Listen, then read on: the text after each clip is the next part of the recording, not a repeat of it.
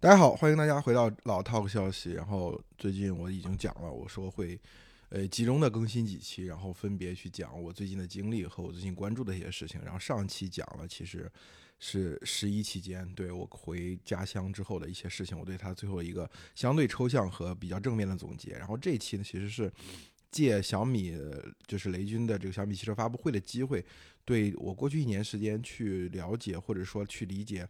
整个中国汽车行业正在发生的事情，就呃参与了这么多场活动，然后和这么多人聊天之后，我得到一些比较呃集中的一些观点的输出，所以在这期中会借小米这个机会去呈现。首先，我不知道有多少人在昨天关注到了小米汽车这个发布会，这个东西在数码圈或者在车圈，它是一种类似于春晚的碾压式的这种传播的存在，几乎所有的群里，我这样的群里都在讨论这些事情，甚至那些无关的一些群里面也在讨论小米汽车这个事情。这个其实给我就是我对这件事情本身并不意外，因为在之前我就反复讲过这个问题，就是小米跟华为的各自的能力分别来自于什么，华为来自于什么？呃，就通过余承东这个人的发布会当中所表现出那种国家民族的一种群体的意志跟情绪，这个其实是让所有的对手都难以招架的。所以其实你都不需要特别的去讲什么特别牛逼的东西，你只需要呃。按部就班的把你的优势讲出来，你得到的就是一片遥遥领先的回应。而雷军这个人，我说他跟华为不一样。我说华为是在，我之前有一句话总结嘛，是华为独享自己这品牌流量池，它可以一代产品、两代产品、三代产品都不行，但只要它有一代产品行了，它马上就就回来了。这个之前 Mate 六零 Pro 的这个发布印证了我这个观点。然后，然后小米我说的是雷军有独享它的流量池，而不是小米。就大家一定要理解这个区区别。就是雷军独享的这个流量池到底来自于什么？其实这个事情是非常值得玩味的，因为我觉得我最有感触一点是什么？就之前我在呃过去半年或者一年之前讲这个问题的时候，我觉得一个参照系是理想，就是理想这家车厂包括厂长理想本人，就是很多微博上的人会觉得说理想已经超过雷军了，就是你这会儿谈雷军的经验，或者说谈雷军他能做到的一些事情，显得有些过时了，不合时宜了。嗯但实际上你要了了解整个社会的群体情绪的话来说，其实对理想这个，哪怕他的市市值超过雷军，但是他难以跳脱出雷军所设定的那个大家对于一个制造业的企业家的那种期待，就他跳不出这个框架。就是他当他想做很多事情的时候，他发现他面前雷军已经做过了。那它只能再重新做一遍，就哪怕因为小米在过去几年时间，首先是后面移动互联网的大潮已经远远超出了小米这个设备厂商所能够。这个圈圈定那个体验的范围，都已经进入到全球化的竞争和一些深入人们生活日常生活最末端最后一公里的这种生活。所以从移动互联网的角度来说，小米手机以及雷军本人已经并不在最风口浪尖上了。第二就是新能源汽车新势力这一个浪潮，雷军其实很可惜的在比较好的那个一二零一九年年底那个时机他没有进来，如果那个时候进来他会轻松很多。但是。从整个社会发展的宏观的面貌上来说，我们对于企业家的期待曾经有一个非常强烈的标杆人物是马云。对，马云是什么呢？马云就是在移动互联网所引起这个商业大潮在发展的过程中，我们希望这股浪潮能够让我们的社会有所改变。他，我们期待并不只是说他在这个框架下做到最好，而是说我还能期待他去改变很多东西，很潜移默化的改变很多社会经济层面上的东西。但是。这个时间窗口显然现在已经不在了。那这个时候，我们反过头去看雷军，这回就发现他是现在这个框架下能够在这个框架下里面做到最好的一个非常，呃，就可以理解为天花板式的人物。所以说，雷军其实满足的是这个社会上层面上的一个所谓的最大化的期待，就是期待他通过整合中国制造的能力，然后加上移动互联网所现有的一些能力，包括体验上的优势，包括一些组织上的。呃，优势，然后给我们推出一个我们最想要的产品，就是从这个意义上来说，雷军，我觉得，比如说你在呃八月份他有一次发布会，其实这次发布会发了很多小米汽车的东西。呃，本来据我所知，有可能是在八月份就发的。大家可以看到，他在雷军在提到那个转速最高转速电机的时候，两万一千转啊，他说后面被两被华为的两万两千转超越了，他是有点心里不甘的。其实那个成当时就小米的一些技术上成果，呃，是准备在八月份那次小米的演讲就就发的，但是最后被按住了，就是最好因为希望这个流量。呃起来的时候，就已经比较能接近小米汽车可以买的时候了。因为小米汽车应该是在呃明年的第一季度会发布，然后从第二季度开始交付。就如果说把这个战线拉得太长的话，对吧？很可能你的热度一开始就有了，但是最后丢掉了。所以最后在八月份那次，就那八月份那次，我跟潘兰不不是我们还有冯大冯大辉，我们去那个。在国家会议中心那边嘛，就是我们最后参参加完那个东西，就觉得整场听下来好像没有我们期待的那个点，就是任何小米小米汽车东西都没有。所以我们当时不就在那个呃小米就是国家会议中心旁边那个酒店，我们我们我们聊了一期阿里嘛，就是实际上就是这些这期技术发布会上很多东西是应该在八月份就就要会提及的，但是被压到了今天。所以你会看到整个发布会它。首先，我们说一点啊，就是大大家要呃看到的一点是什么？就是雷军能够连续的讲三四个小时这个事儿啊，呃，真的不是现在一般的创始人能够干的干得了的。大部分的这个新势力的创始人也基本上讲就是一个小时左右，然后发布会大概一个半小时到两小时，然后剩下的时间可能有自己的团自己的团队出来讲，对吧？无论是呃，就尤其是理想，现在他理想的发布会，你看他讲的。篇幅比例都已经小很多了，这个特别像雷军在二零一四年左右那个阶段。其实雷军从二零一四年到二零一六年这个阶段，如果你那个时候参加过小米的发布会的话，你会发现雷军是逐渐隐身的。比如说米 UI 的很多功能他都不会去自己讲的，他就会让洪峰去讲。那后面连洪峰都不讲了，就是下面洪峰下面的各个板块的人去讲。这为什么呢？其实很简单，在有一个阶段，大家普遍认为，就创始人获得了一定的。呃，或就是公司发展到一定的阶段的时候，就创始人要往后退，然后你把舞台让给对方，这个是当时大家的普遍认知。包括的，直到最近两年，我们其实还是有这样的认知，就觉得说，哦，你不应该一个创始人享受这么多的灯光，享受这么多聚光灯，对吧？你应该呃靠一个体系，靠一个组织去代替你个人的这个能力。呃，那所以在这种情境下，其实雷军的很多的举措，我觉得外界或者评论界是并不是欣赏，觉得他可能。好像永远也离不开那个舞台的灯光，但是最近一年两年，我觉得大家可能有的人就回过味儿来了，就在于说创始人的所谓企业家精神本身的这个主观能动性是企业发展的很多时候的唯一推动力。那如果企业家愿意向前一步，愿意站出来，在这种转型时刻的时候，这通常不会是什么坏事。就是如果说一个一家企业在这种急需要它转型打大仗的时刻，创始人往后退的话，你会发现这家企业就非常的会非常非常的糟糕。所以，这个其实也是一个变化。除了我刚才说的，我们这个社会对于企业家的期待，从改变这个社会，变成了在这个社会的的框架内最大化的体现出自己的能力，这其实是一个变化。这个变化让雷军重新他的价值被放大。第二点就是说，我们对于企业家的认知在。高速发展的时候，希望企业家他有更大的平台，他有更大的格局，他把舞台让给更多的人。到我们到了一个相对来说比较困难的时刻，这个时候需要转型，这个时候企业家要发挥他的主观能动性的优势。那这两个潮流，我觉得雷军可能在过去一年时间完美踩上了这个点。所以这也就是之前我为什么说从。从符号化的角度，或者说从某种认知论的角度来说，雷军依然是这一代企业的天花板。而突破了雷军的天花板的一些人，在过去，比如说马云、马化腾，甚至包括说王兴和张一鸣，他可能在这些年，他也要没有，就是他也要往回去收，收到雷军这个框架以内了。所以这其实是，呃，在这种条件下，你就去理解雷军还是一个所谓我们要。呃，我们必须要尊重和必须要关注的人物，而不是说哦，理想的市值超过了小米，那雷理想就是比雷军更牛的企业家。其实我在微博上提到雷军和理想比，我就是昨天我发微博时候讲了一点，说说理想是个，就大家不要低估理想，就是可能最近你看理想的声势没有那么多了，然后呃米嘎这个车型呢，可能暂时也不会投入什么宣发资源，可能有一些改动什么的。就是可能外界的唱衰的声音会逐渐响起。我说对理想这个人判断是他其实也是个小雷军。当别人都不看好的时候，他有这种边缘感和有这种被冷落的感觉的时候，他其实他的手感和准星是非常好的。这在过去已经印证过了。呃，我所当我提到小雷军这个说法的时候，就会有。理想的粉丝说什么小雷军对吧？雷雷军怎么能赶得上理想？对这其实就是说我们在认知论上是有根本上的分歧。我也不能说完全说呃我是对的，他是错的，就是在认识论上是有根本性的路径的分歧的。所以他可能从只是从一个呃阶段性，比如说从一个制造业的品牌、新势力品牌，从它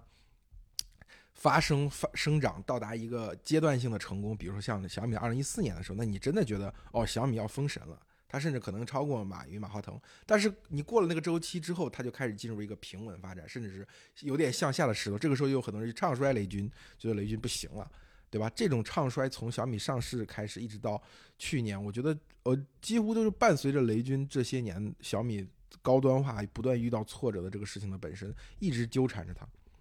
对不对？所以我觉得理想未来也是，当你在过去，呃，新势力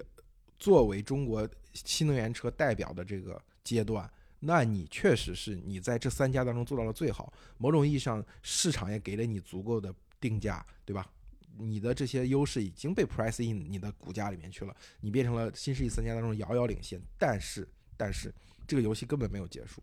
对吧？就是，就是。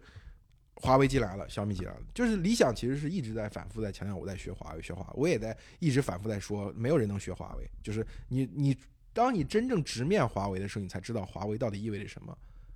对吧？就是可能在今年上半年的时候，当这个华为魅那问界的这个销量还没有起来的时候，呃，这个理想理想说了很多恭维华为的话，那个时候我觉得他心里是安全感很高的，就觉得自己相对于华为是遥遥领先。我当时写篇写过一篇稿件。就是说，就理理想月交付突破两万台意味着什么？意味着它至少在这一波当中，它去击败了华为，战术性的成功。那这可能会给它带来一定的时间窗口，但这个时间窗口就是你你永远不要认为这个时间窗口会有多长，或者说这个时间窗口甚至是一劳永逸的。对，在今年应该是 Q 一的呃 Q 一结束临近结束的 Q 二刚开始的时候，应该是余承东在华为体系里面最难受的时候。对吧？一方面，后面那很多和华为原来华为嗨模式合作的车厂跳反；另外一方，问界的销量又被打进了低谷。然后，呃，这个时候其实，呃，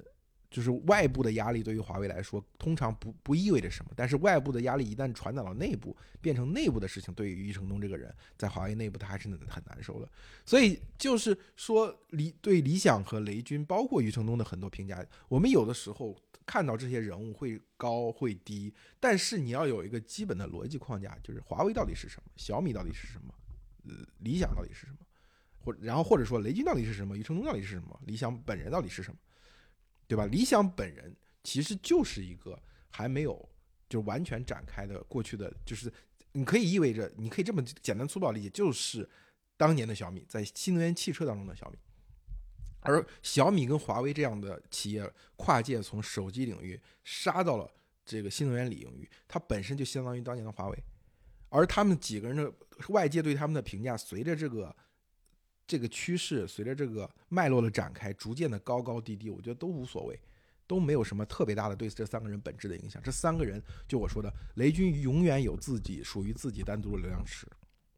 对吧？就是呃。华为永远有属于自己单独的流量池。余承东是华为里面最被倚重的，华为体系里面最值得呃任正非的战略相信的人。就这些东西，这是非常长、非常稳定的，不会会因为这些市场表现和阶段性的一些特征而有所改变。而其他的大部分东西都是这样不断的变化的。所以我前面花了这么长时间去讲这个东西，其实是会给大家建立一个大的框架性的认知：到底理想是什么，小米是什么，华为是什么。然后我们就回到了这次评价小米的发布会，就是我知道很多车厂的人都当天都是在看这个小米的发布会。那这些车厂有的是为了小米发布会提前就避开了，对，就没有在这个阶段发产品；有的是因为小米的发布会其实已经对小米的已经开始出现了一种攻击，或者说在流量上会相遇的这样的情况。那他们在看这个看完小米的发布会之后，我觉得普遍的我所知道的反馈是，觉得小米这次发布会像教科书一般。那到底小米的这次发布会好在哪里？呃，我除了刚才说雷军可以一个人讲三四个小时这个事情，就是我我我最最近很多次听小米的发布会，有的是去现场，有的是在线听，就我我常常就感觉听到两个小时，我就有点身体跟不上，然后可能就要上厕所，甚至有提前离场，在在在这打车的过程中再继续看直播。对，因为一旦到等到离场的时候，其实，在国家会议中心，小米特别喜欢在国家会议中心开发布会，这么多年都是这样。在小米在国家会议中心开发布会，就最后打车，你大家都离场了，打车也挺麻烦的。所以，呃，这就这又扯远了。就是回到这个发布会为什么好啊？就是首先发布会的信息量密度非常大，而且观众大多数还能听进去，至少听个一个小时、一个半小时没有问题的。这其实就是它的节奏非常的好。大家一开始雷军就直接去切分了这个这个发布会的结构，从电机、电驱，对吧？它分成了四个部分，就把。他认为最重要的四个呃。关于新能源汽车的核心技术领域，然后就把它分开，然后你一开始就有一个预期，就是好像你看书，你首先能看到页码，哦，看到我大概看到百分之五，或者看到了百分之十，看到了百分之二十，这个时候你会觉得你看书起来就会容易一些。但是如果说你没有页码，就看书时没有页码，你你不知道你看了多少，这个时候你会有一些急躁。所以这个一开始就把这个结结构和节奏给。挑出来让大家看到这个事情是非常高明。第二个，就雷军的发布会当中很牛逼的一点在于说，他在每一部分都要提炼出一个所谓非常关键的比较的这个所谓的，你可以说是参数也好。就过去我们经常讲小米就是动不动那个呃不服跑个分嘛，那这个跑分到底意味着什么？就是提炼出来一个核心指标，然后告诉你我比你强。那第一部分讲电机的是，他提炼出来核心指标，那就是电机的转速。我我当然电机有无数多的各种各样的参数，他也会提及，但是他一定在发布会当中强烈去传达哦，转速这个事情非常重要，对吧？我两万一千转，八月份是是全是世界上最好的，然后现在啊，华为两万五、两万二超过，那怎么办呢？我一个是拿出实验室的三万五的参数，第二就是我下一个新的产品，二零二五年上市的产品可以达到两万七，啊，那你不管就这个过程中可可能有一些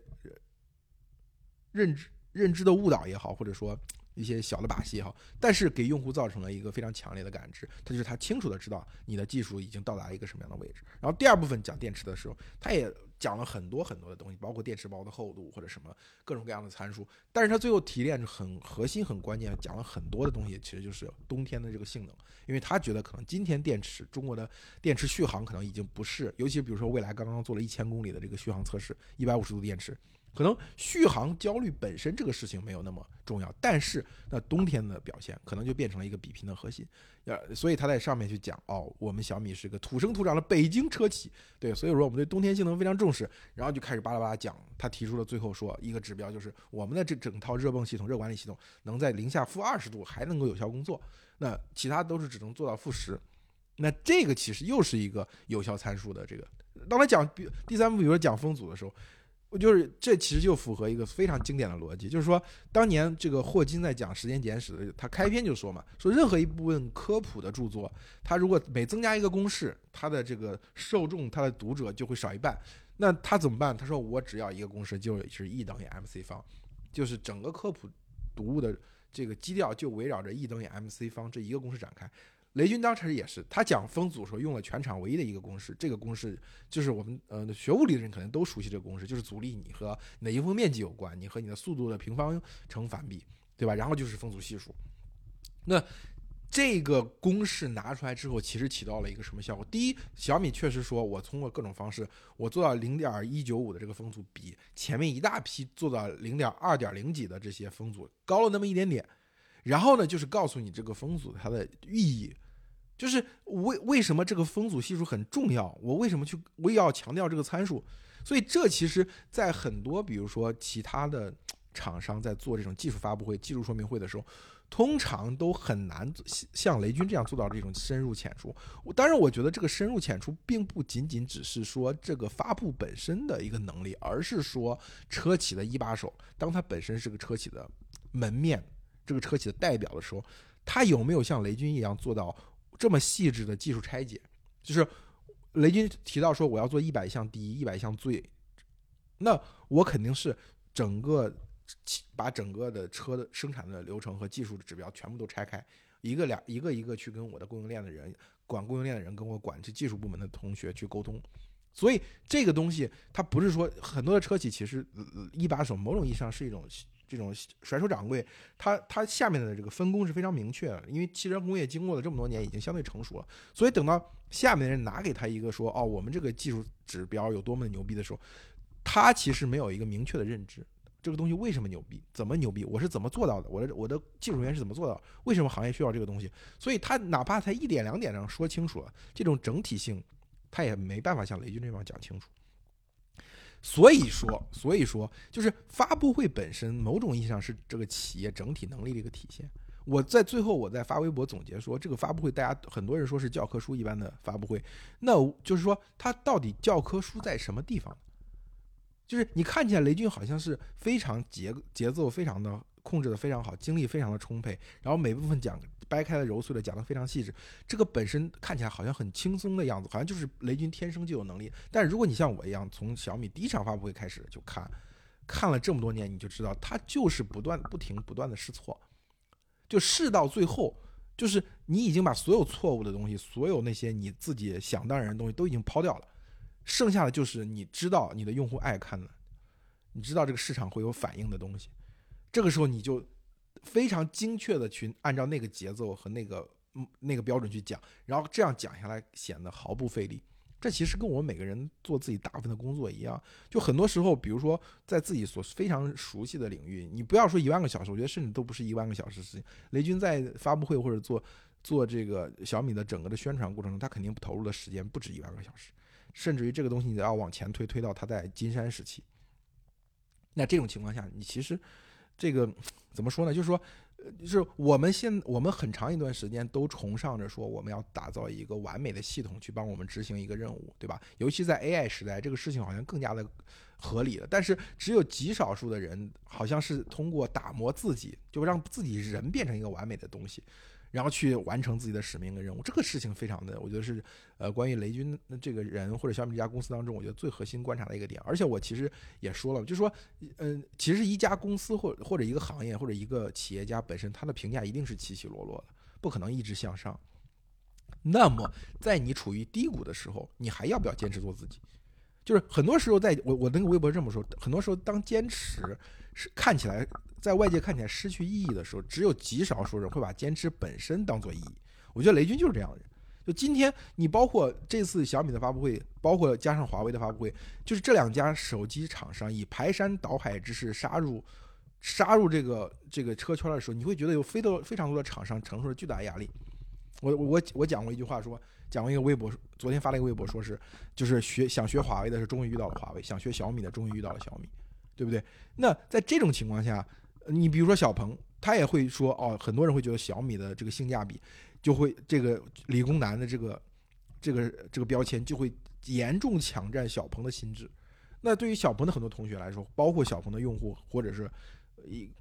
甚至包括一部分本来就不看好小鹏的人来说，那其实都会面临一种情绪上的压力啊。那我们这家这个品牌向何处去，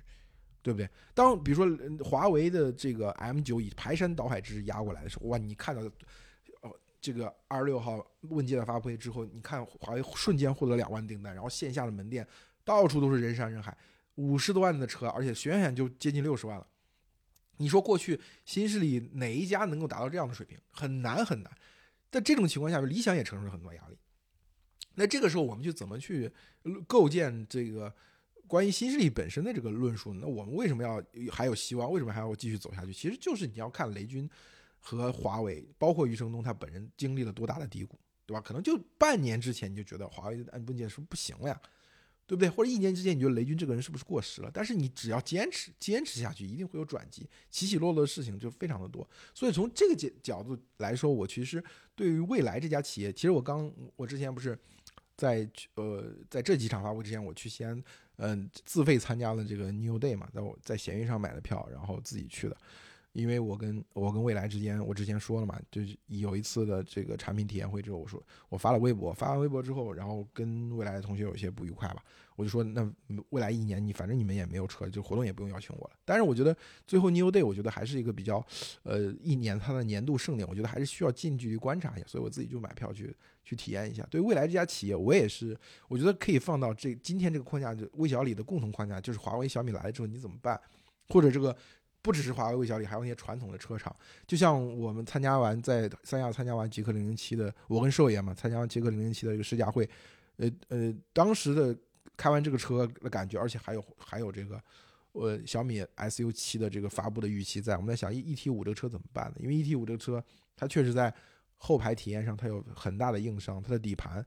嗯，在这一批新出的车，就是可能在它刚出来的时候还是不错的，操控性也很好。对吧？但是在这一批车都已经把像极客这样的厂商，它传统的这个这个调教的经验非常的丰富，对不对？然后像华为跟小米这样厂商在上面投入巨大的技术压力，呃，投入了巨大的技术资源。这个时候，就 E T 五那个车开起来，就相对来说，就你会觉得它怎它卖三十多万，选选就三十三、三十五了，你怎么去应对这些卖到二十多万的这个车的竞争呢？其实这，我觉得这其实是三家的共同命运。那我对未来来说，我我觉得我可以这边稍微多展开一下未来。就是我这次去参加完未来的这个 New Day，我的感受是什么呢？是两点，一正一反。正面是说，比如说未来在过去一段时间，无论是通过李斌的融资做直播，呃，还是说呃所谓的未来技术天团，技术天团就是未来的各个条线的技术负责人都到微博上开微博，确实从宣传策略上来说。未来已经不是像过去那样一个被动挨打的局面了。这当然，这也是过去半年、一年时间，他们通过反思之后，就成立了一个专门的技术传播的小组嘛，就是另起炉灶，呃，然后让这些技术的条线的负责人上微博上去跟这个、跟理理想啊，有些跟新势力的厂商啊，就形成一个一个一个对垒的局面。那那发着发着，打着打着，大家逐渐就找到了手感。我觉得可能像沈博、像 Harry 可能都。呃，都算是目前看起来都算是已经能把微博玩起来的人了，这肯定是对过去未来的短板的一个巨大的补充。另外一方面就是说，当李斌去通过他自己，因为李斌本身这个也是跟上面讲雷军类似的，就是李斌干了这么多年，他的一个核心的优势是什么呢？就在于他对他是非常善善于去捕捉资本市场对未来的预期。呃，怎么去改变资本市场对未来的这个评评评价的？所以他通过这个做直播也好，然后一呃把未来的毛利率拉到百分之十也好，包括最后拿到阿布扎比主权基金的这个二十二亿美元的融资也好，就通过这一个组合拳，在年底的时候把未来的这个在资本市场的声势拉到一个相对高的位置。就是所以你看到在就是好的一方面来说，从 New Day 这个环节上来看，你会发现未来既在微博上的传播上获取了很不错的成绩，然后又在资本市场给自己赢得了一个喘息的机会，对，所以说这套组合拳其实打的是不错的。我认为，尤其是这个时候，我对他的这个复盘，就是说，当创始人意识到问题的时候，而且他真正的下手直接去领导去改的时候，肯定是会有产生很大的好处。这就是就是所谓创创创这个企业家精神或者创始人的主观意志的体现。但是从另外一方面，从发布会本身来说，我觉得还是有很大的问题的。就是当时我在跟一些未来的同学去沟通，当包括当天那个就是那个发布会结束第二天嘛，其实我们几我跟嗯郑小康他们几个人在聊天，也有未来同学在场，我就说，其实从我自己的理解来说，未来这个发布会从战术层面，你可以分成三种策略的选择。第一种策略的选择是，你去把明年。呃，一季度之后，你你的两款 E T 七和这个 E S 八这两款相对来说比较高端领域的车，它的改款、降价、增配，或者说配置调整，或者有针对性的根据友商的这些竞品，你提出一些改进，你把这个信息先丢出来，然后能让在 New Day 这个层面上，让大家能够感知到明年我能买到的东西是什么，因为后面一季度面就是我说轿车是诸神之战，对吧？高端市场也是理想、Mega 和。呃，问界 M 九的这个高端对决，包括小鹏 X 九也也进来了，就是这个时候会有大量的目光注意在这些能够购买到、能到买到的车上。呃，未来过去在这个领域有两辆车，一辆 E T 七，一辆 E S 八。E T 七就完全就熄火了，那 E S 八呢还算不错，但是已经也在走下坡路。那这个时候你怎么办呢？你肯定是在价格和配置上是要有一些调整，勾起大家这个购买欲。哪怕你你这一季度你没有车，你到二季度这些改款的车才能交付。你像小米一样。我我确实是二季度交付的，但是我一季度先通过一个技术发布会稳住你们，让你们先不要去买别人的车，对吧？然后等到春节后，我再开一个产品啊，我再用个价格把大量的把你们订单固化下来，然后二季度我就开始交车，这是一个其实蛮好的节奏。但是未来其实它他也应该这么做，但是他这个这个就是，呃，我觉得从从企业家的注意力上来说，很有可能。呃，李斌他并不觉得卖车是当前他最重要的任务，哪怕他卖车已经变成了一个非常压力的非常大的事情，他可能还是觉得资本市场对他的预期跟判断是最重要的。所以我说这是上策讲完了，中策我认为是什么呢？中策我认为就是说你多讲讲阿尔卑斯的事情，因为阿尔卑斯是明年下半年可以交付的，就是它不是二季度不能交付，但是二季度就可能可以开放给大家选购，可以买了。这样的话，你你先给出一些具体的信息，对吧？给出一些。能够吸引到大家点，让大家不要被其他厂商明年上半年密集推出这些车，因为大家的注意力是这样的，就买车这个事情的周期啊，最长就是半年时间，呃，过去可能有一年以上，但这些这经过了新势力卷到今天，它其实大概注意力就是我能忍受最多能忍受什么？我一月份我一月份下下了订单，我六月份能取到车，这个半年已经是这个购车心理的极限了。所以从这个角度来说，你的中策是你把阿尔卑斯的信息再多讲一些。对吧？哪怕我现在我我我嗯等阿尔卑斯，我相信换电，相信未来，相信李斌的很多的战略，但是我可以等等到六月份，我再去拿到这个车。那这个时候，他其实也也替你也，因为你要知道，New Day 是里是未来年度的流量盛典，就是你全年流量最大的时刻就在这一刻。那你希希望这个流量转化成什么呢？对吧？然后最下策才是说，像呃李斌，像像未来他们最后选择是把 E T 九这个车拿出来。E T 九这个车，呃，在技术上有没有亮点？当然有亮点，自研芯片也好，还是它那套底盘悬挂也好，有亮点。但是那个亮点称不上说能够让一年之后你在这个行业里面还是独步天下。因为，所以说一旦把这个流量导到一个你。你一年零一个季度之后才可能有收益的这样的一个项目上的话，它其实转化率我觉得是非常低的。你你无论你现在有收到多少订单，你最后都要打很大的折扣，甚至这个折扣是一折，是数量级的差异。你比如说当年我记得印象最深刻的就当年呃 ET 五那届的 New Day 上，然后呃发布了 ET 五，当时呃呃市场上真真真正意义上呃所谓这个级别的电动车当中。还是只有老的 P7 和 Model 3，当时的竞争力可能都已经没有那么强了。那 ET5 这个 Orin X 芯片，然后全新的第二代平台，然后那个车的外观颜色又非常好看，确实是没有对手的一种横扫的状态出现。然后，然后手里拿着八万订单，然后一线的门店的一门店每个销售手里可能都有四五十张订单，对吧？那是一个非常漂亮的一个续客的这样，但是最后因为供应链拉垮了。就是车没有供上，要是又遇到疫情各种各样的情况，最后相当于这个订单就散散失掉了。那我们今天去看 ET 九这个车啊，是你带来很多先进的技术，但是你给了你的对手一年零一个季度的反应时间，然后这一年零一个季度当中，你的订单、你的注意力你在不断的流失。那从这个角度来讲，真的是这个，我觉得真的是个下策，下策中的下策。但是你要去理解李斌这个人，对吧？他是一个什么样？他是一个怎么去做决策？那他终极面对的东西，并可能并不是卖车这件事情。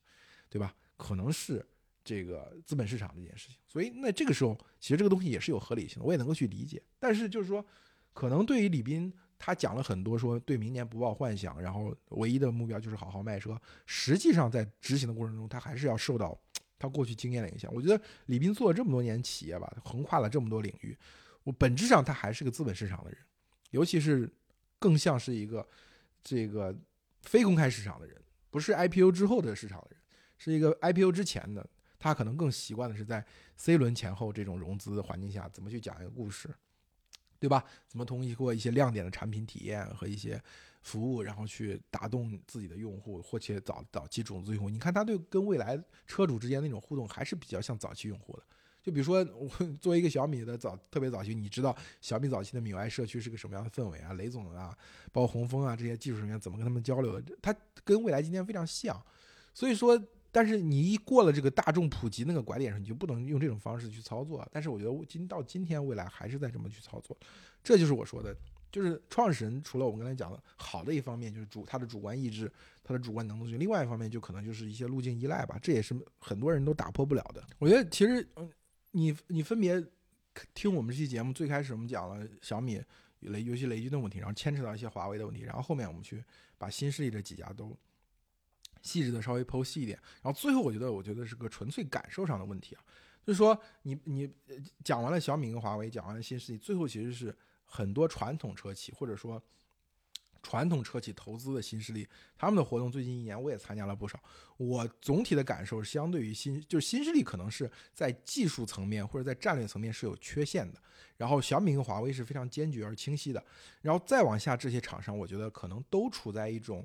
我觉得不是你不能说战略不清晰或者战术不得当，而是说，呃，这个行业里面的大多数汽车行业里大多数人，他们适应了过去长期以来的这种低烈度的竞争，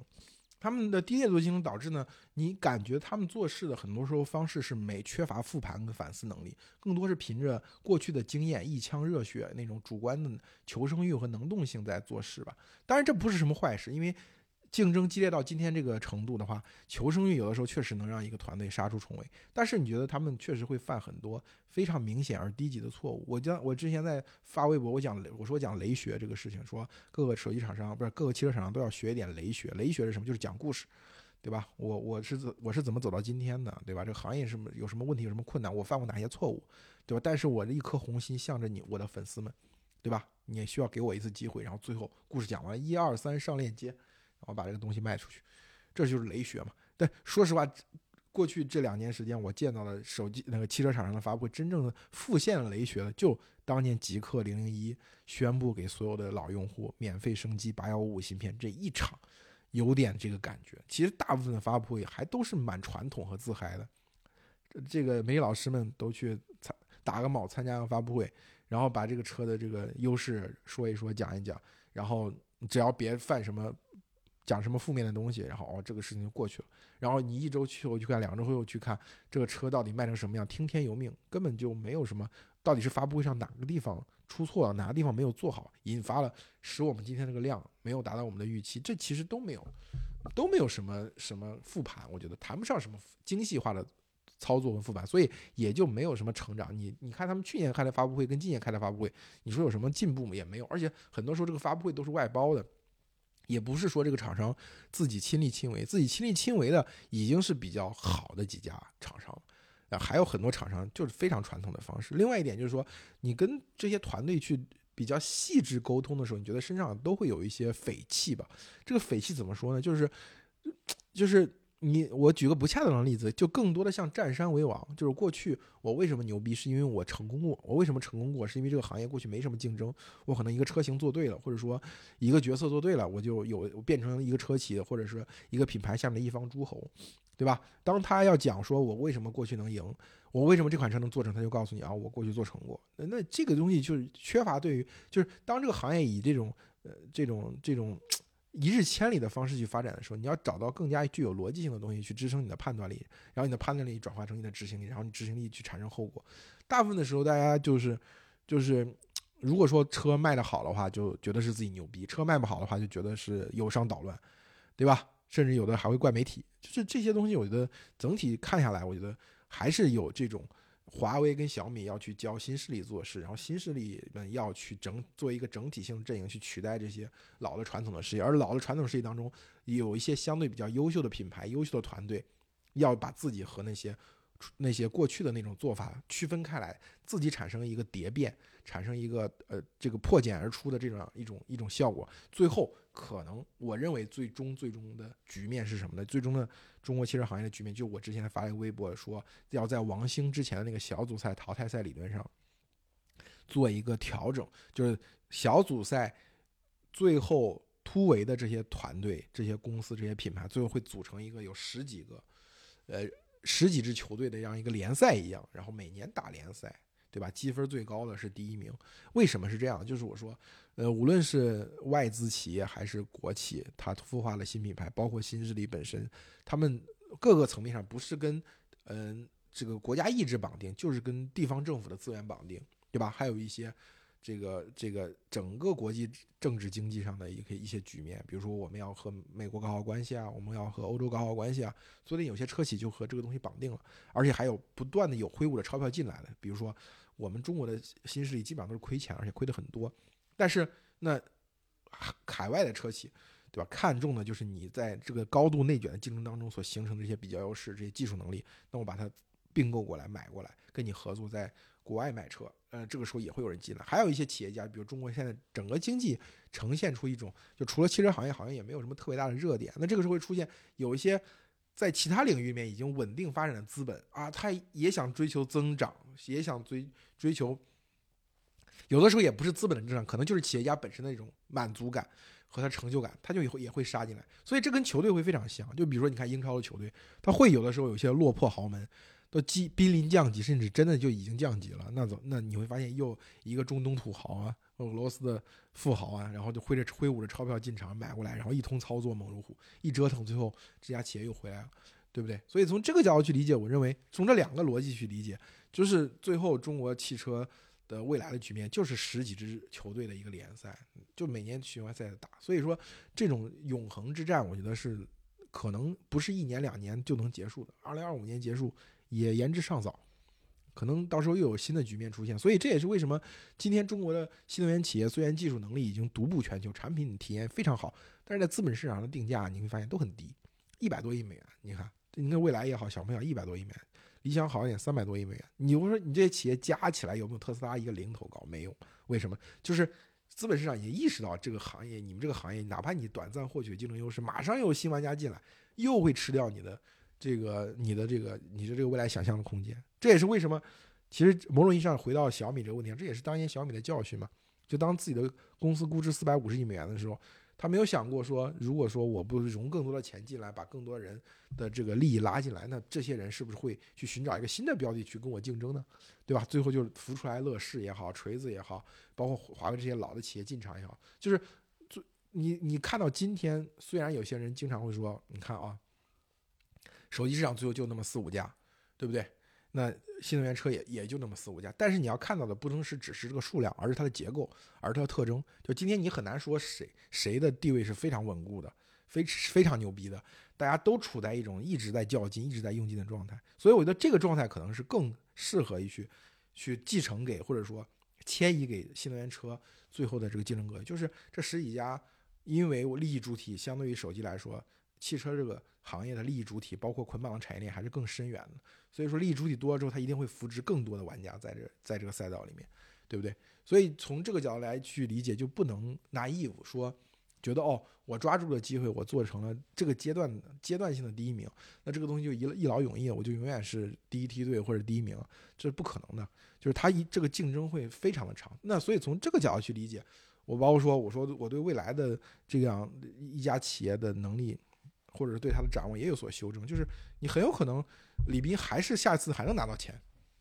对吧？哪怕他已经在这个公司失去控制权了，你比如像程维，程维在滴滴这家企业能有多少钱？没有多少，没有多少股份了。但是那作为所有这资本方，大家能够达成共识跟默契的，还是他来领导这家公司嘛，对吧？可能李斌未来可能在公在未来变成个很小的股东，但是那所有投资进来的人还是愿意相信他能把这个企业管得更好一些。找不到其他的合适的对象，那所以未来可能一直能融到钱，对吧？你别看它销量可能一直就有一有一万多台，甚甚至于甚至于阿尔卑斯出来之后，可能是两个品牌也就两万台，那可能不是一个特别好的成绩。但是你会发现，由于它的企业还有有一定的独特性，这个品牌还有一定的调性，那它就可能一直在这个这样一个状态下去竞争。所以，嗯，我觉得整体下来这一周时间虽然是。呃，很短暂的一周，但是其实某种意义上，它变成了过去一年时间中国的新能源汽车行业的竞争，在这一周突然它涌现了一个结果，所以这个其实还是蛮蛮有魅力的事情。而且我预测的下一个这样的时间点，可能就是北京车展，就是经过了一个季度的战争状态，大家都精疲力尽的时候，所以在北京车展上会展现出一个奇异的结果，也包括雷军他这个个人吧。呃，小米小米汽车到时候也发布了，在那个阶段可能成绩也出现了，那他的状态也是相当于对自己过去他已经一一千多天了嘛，一千多天造车生涯，再加上未来三个月一百天，对吧？一千一千一百天的这样的一个造车生涯，在那个节点表现出一个一个呃根本性的总结吧，不是根本性，阶段性的总结，对吧？嗯，我觉得，所以这个从这个角度来说，我觉得对于汽车行业的观察，我还是要持续到明年北北京车展的。所以北京车展之前，我应该还会继续做这个汽车相关的内容。但是北京车展之后，我觉得我的精力会收一收吧。嗯，好吧，我们这期就聊到这里。其实聊的东西也蛮多，信息量蛮大。我们回头再见，拜拜。